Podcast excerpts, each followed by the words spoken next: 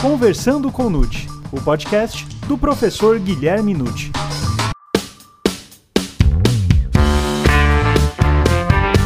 Olá, sejam muito bem-vindos a mais um episódio do Conversando com Nute. Você sabe o que significa a pronúncia e como deve ser fundamentada? Deve haver correlação entre a denúncia e a pronúncia? E como o juiz deve proceder nos crimes conexos? Meu nome é Gustavo Rodrigues e essas e outras questões serão respondidas agora, pois está começando Conversando com Nute, o podcast do professor Guilherme Nute.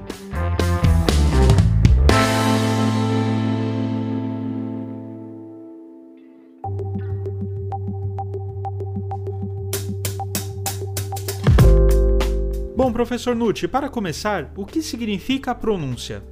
Para entendermos o significado da pronúncia, é preciso lembrar que ela se insere no contexto do Tribunal do Júri, o Tribunal Popular que julga crimes dolosos contra a vida, conforme previsão constitucional, consta no artigo 5 inciso 38 da nossa Constituição. Os juízes são leigos, então, o legislador cria um procedimento trifásico como uma garantia, como uma filtragem dos casos que devem ser levados a julgamento por esse tribunal, lembrando que eles decidem os jurados por voto secreto e não fundamentam. Então é preciso levar a eles casos consistentes, porque se qualquer coisa for levada, é possível aumentar e muito os erros judiciários. Então vamos lembrar que antes mesmo de começarmos um processo em juízo, nós temos uma investigação policial para analisar a materialidade do crime, ou seja, que alguém realmente morreu, é um homicídio, e encontrar o seu autor apontando pelas provas indícios mínimos de autoria. Feito isso, o Ministério Público denuncia essa pessoa e começa a primeira fase, chamada fase da formação da culpa.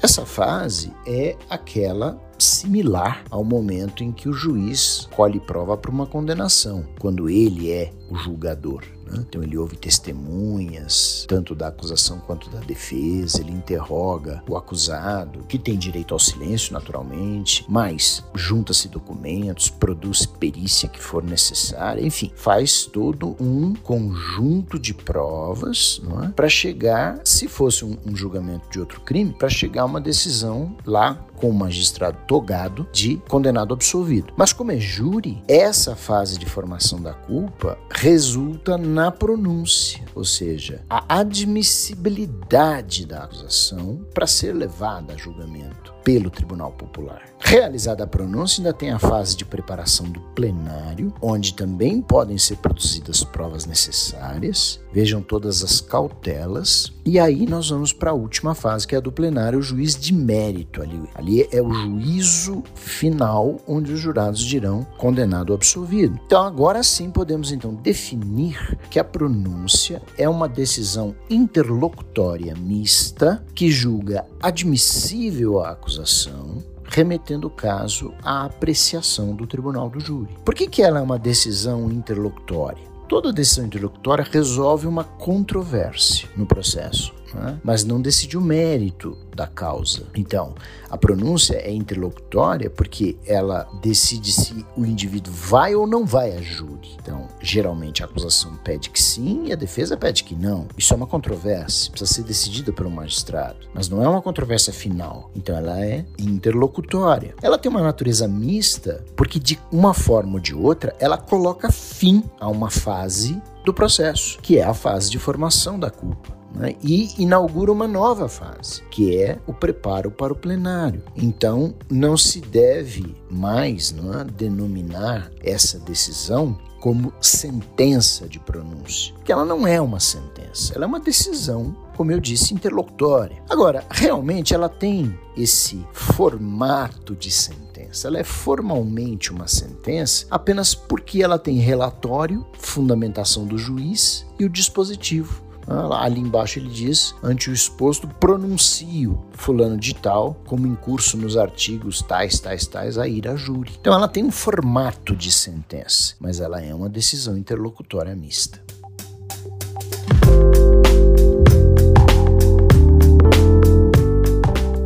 Professor, essa admissibilidade da acusação envolve uma dúvida ou uma certeza?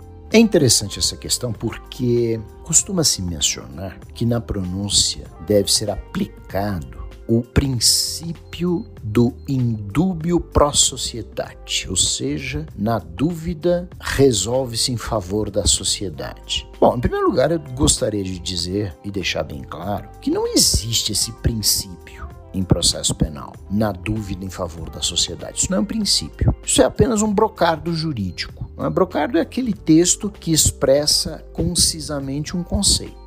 E isso é muito é, favorável para a gente explicar aos alunos da graduação determinadas posições que se tomam no processo. Mas, repito, não é um princípio, é um conceito. Então você fala assim para o aluno: olha, o princípio verdadeiro de processo penal, que se coaduna com a Constituição Federal, é indúbio pro réu, na dúvida em favor do réu. É o princípio da prevalência do interesse do réu, que tem várias consequências, como direito ao silêncio, por exemplo, direito de não produzir prova contra si mesmo. Enfim, é muito importante esse princípio.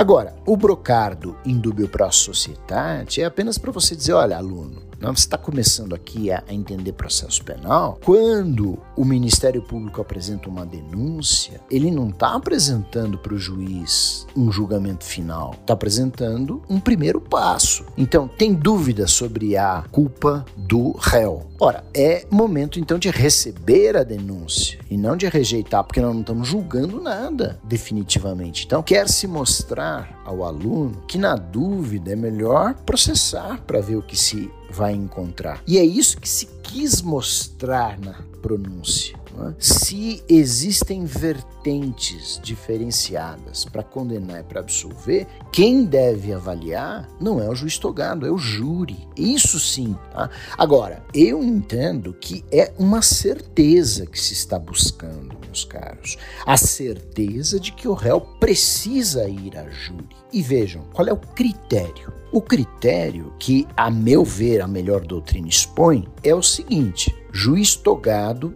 produziu a formação da culpa, ouviu testemunhas, ouviu o acusado, enfim. Se ele percebe que existem provas para condenar, como existem provas para absolver, ele manda a júri. Mas se ele olha e só encontra provas para absolver, não tem nada para condenar, ele não pode mandar a júri. Porque o jurado não faz milagre. O jurado não vai inventar prova. As provas produzidas em plenário normalmente são aquelas que já foram produzidas por juiz togado, salvo raríssimas exceções. Então, o juízo de pronúncia precisa ser muito sério. É um filtro muito sério. Vai para júri aquilo que tem possibilidade processual e constitucional de ser considerado procedente. Não vai a júri todo aquele material colhido que não presta para nada. É assim que eu vejo a admissibilidade da acusação para ir a júri.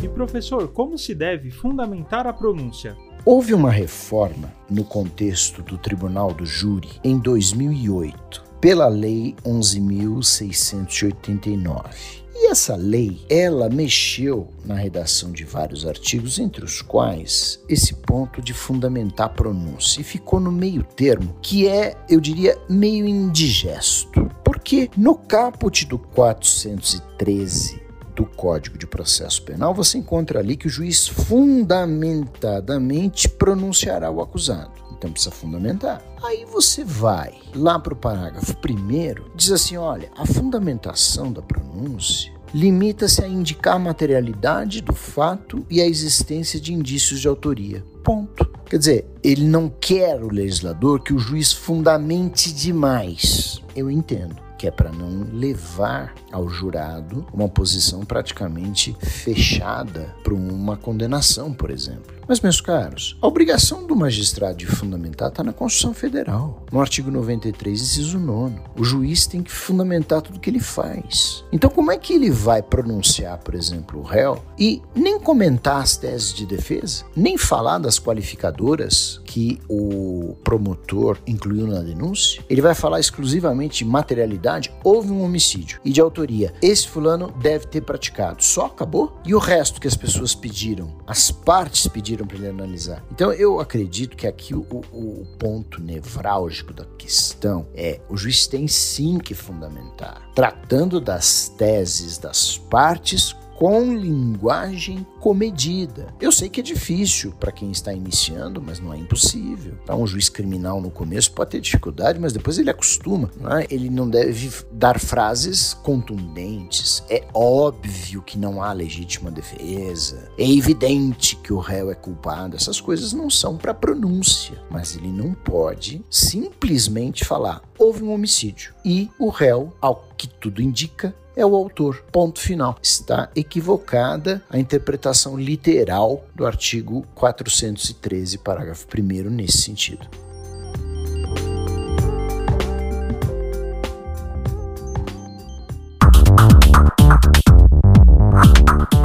E professor, o que fazer quando houver excesso de linguagem? Bom, quando houver o excesso de linguagem, é outra questão complicada, porque não há uma decisão legal a respeito. Então a gente vê muito na doutrina e também na jurisprudência posições variadas. Tem desde aquele que simplesmente diz ignore né, a linguagem excessiva usada pelo juiz, passando por aquele que diz não, tem que anular essa decisão de pronúncia e mandar que o juiz dê outra, que é a posição que me parece correta. Por quê? Porque houve uma nulidade, falou demais. Tem o parágrafo 1 do 413 como indicativo de um freio para o magistrado. Então, não é para falar demais. Acho que tem que dar outra. Há aqueles que defendem que não, tem que retirar a pronúncia dos autos, envelopar e deixar ali guardada. Eu acho essa posição a pior, porque é uma decisão que some. Ela existe, mas não existe que ela está envelopada e guardada. Como é que a gente vai entregar uma cópia dessa decisão para os jurados? Porque, afinal de contas, a lei permite. Basta você ver o artigo 472, parágrafo único. O jurado receberá cópia da pronúncia e das decisões posteriores, como se houver um acórdão confirmando a pronúncia, ele também tem direito de, de ter nas mãos, ele vai ler. Então, se eu envelopar isso, como é que eu dou na mão do jurado uma decisão sigilosa? Não vejo como. Né? E há também os que dizem: olha, deixa nos autos, mas se alguém usar os argumentos do juiz em plenário, anula o júri. Também é uma posição perigosíssima, porque primeiro que o jurado vai ler a decisão, que está com termos contundentes. E depois você passar, por exemplo, dois, três dias em júri, como eu já fiquei, com os jurados recolhidos, não podendo nem ir para casa horas e horas e horas e horas de julgamento para no final anular tudo porque alguém usou a pronúncia. Aliás, o próprio artigo 478 diz que as partes não poderão usar, sob pena de nulidade, a decisão de pronúncia e as outras que vierem como argumento de autoridade. argumento de autoridade é aquele que você diz: olha, jurados. O juiz que preside essa sessão diz que o réu é culpado. Está aqui na decisão. Então, isso é um argumento de autoridade que a parte não pode fazer. Embora eu não esteja de acordo com essa vedação da parte fazer alguma referência à pronúncia, sou perfeitamente partidário de que a pronúncia tem que ser uma peça neutra, insossa. Sabe? Aquela peça que se alguém usar não, não resolve nada porque o juiz não falou nada e falou tudo. Ele tem que saber pronunciar sem acusar, pronunciar sem absolver. Então, essa é a peça ideal.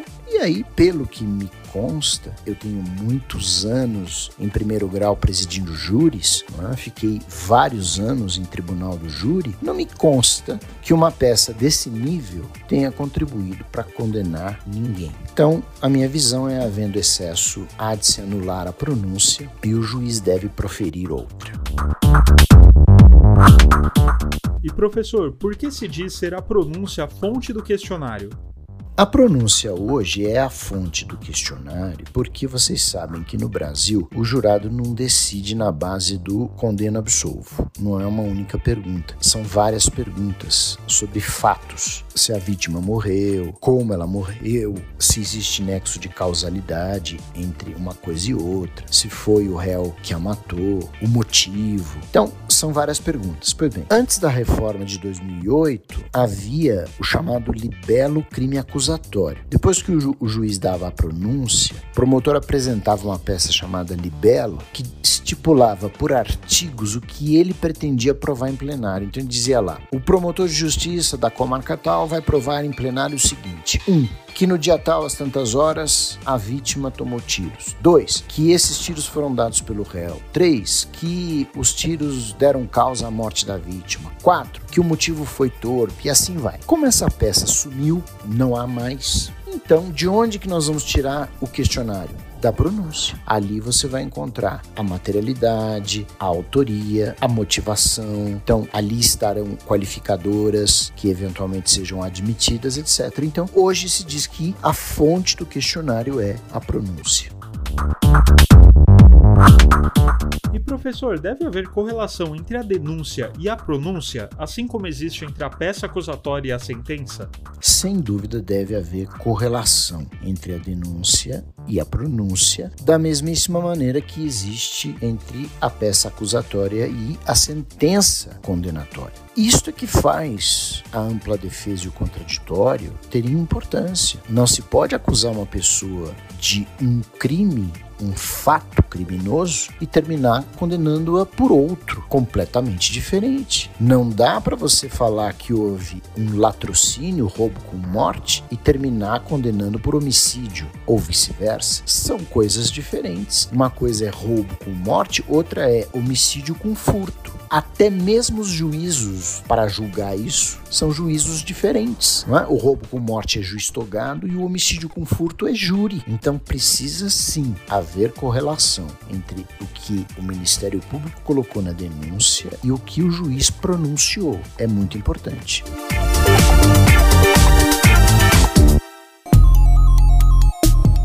Professor, como deve o juiz atuar para incluir ou afastar qualificadoras imputadas na denúncia? Incluir ou afastar qualificadoras é um trabalho que o juiz tem que enfrentar, porque as qualificadoras fazem parte do tipo incriminador. Você tem lá, artigo 121, parágrafo 2, várias qualificadoras que aumentam muito a pena, né? O homicídio simples tem uma pena de 6 a 20 anos, o qualificado é de 12 a 30. Então, é importantíssimo que o magistrado acolha ou rejeite qualificadoras, acolha as qualificadoras que são visíveis pela prova produzida, não é isso? E afaste a qualificadora que não tem nenhum lastro probatório. Porque a pronúncia é isso, é a admissibilidade da acusação por inteiro. É? Então você tem que avaliar o tipo básico, matar alguém, e o tipo derivado, como matou, qual a motivação, etc.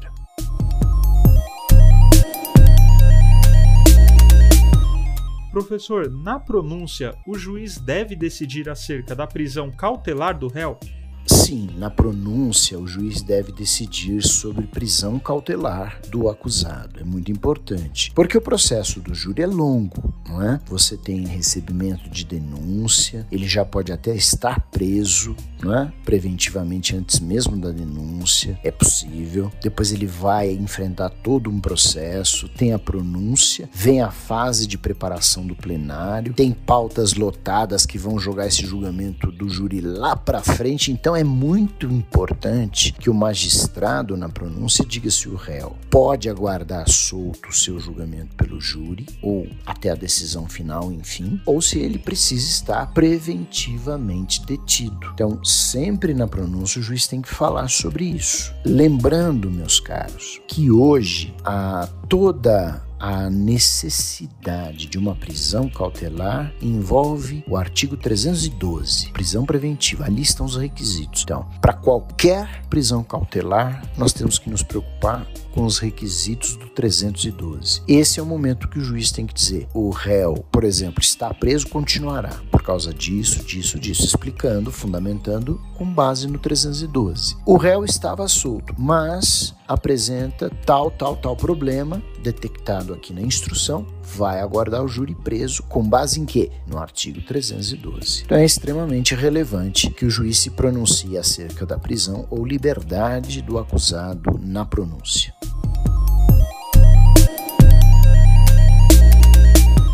Bom, professor Nutt, agora para finalizar a última pergunta. Havendo crimes conexos, como o juiz deve proceder na pronúncia? Eu tenho defendido há muito tempo que crimes conexos não têm que ser objeto de avaliação pelo magistrado da pronúncia. Se o crime principal, que é o homicídio, tem materialidade e autoria, vai a júri. E ora, pela conexão, pela regra processual de conexão, para facilitar a avaliação né, do conjunto probatório, etc., o conexo vai a júri junto. Então, se aquele caso de homicídio seguido de furto aconteceu, o homicídio está bem demonstrado, materialidade, indício de autoria, vai a júri e arrasta com ele o furto. O furto já foi avaliado lá na denúncia senão o juiz tinha rejeitado a denúncia. Então tem provas mínimas para esse furto estar presente. Esse crime conexo tem que ser avaliado pelo juiz da causa, que é o jurado. Assim eu vejo. Essa, para mim, é a melhor visão. Tenho visto vários acórdãos de tribunais superiores no mesmo sentido. Mas há quem defenda que o juiz togado pode afastar o crime conexo que não ficou bem demonstrado. Alguns até ousam mais né? e dizem o juiz pode absolver o crime conexo. Então nós temos essas duas opiniões, mas com a devida vênia não concordo, porque até o termo afastar o crime conexo é um termo processualmente estranho. Né? O que é afastar um crime? Afastar o crime é julgar extinta punibilidade, é, é dizer que o crime não existiu, é atípico. O que, que é afastar? Então, isso daí, para mim, é inadequado. E assim também eu vejo absolvição, porque o magistrado não pode absolver um crime conexo porque não é função dele. A função é do juiz do delito principal, que arrastou o conexo para o mesmo contexto probatório. A meu ver, absolver também não pode. Se o legislador tivesse falado claramente o que devia fazer, que aliás era o que poderia ser feito, muito que bem. Uma ideia seria falar: ó, esse furto aqui não está bem provado, mas vamos então deixar o júri avaliar o homicídio e depois volta o furto para o juiz togado decidir. É um exemplo que eu estou dando, não está isso na lei. Mas aí fica mais claro. Agora, se não está claro, nós temos que seguir a regra de conexão. É? O acessório segue o principal e, portanto, quem vai decidir sobre o crime conexo será o tribunal do júri, a meu ver.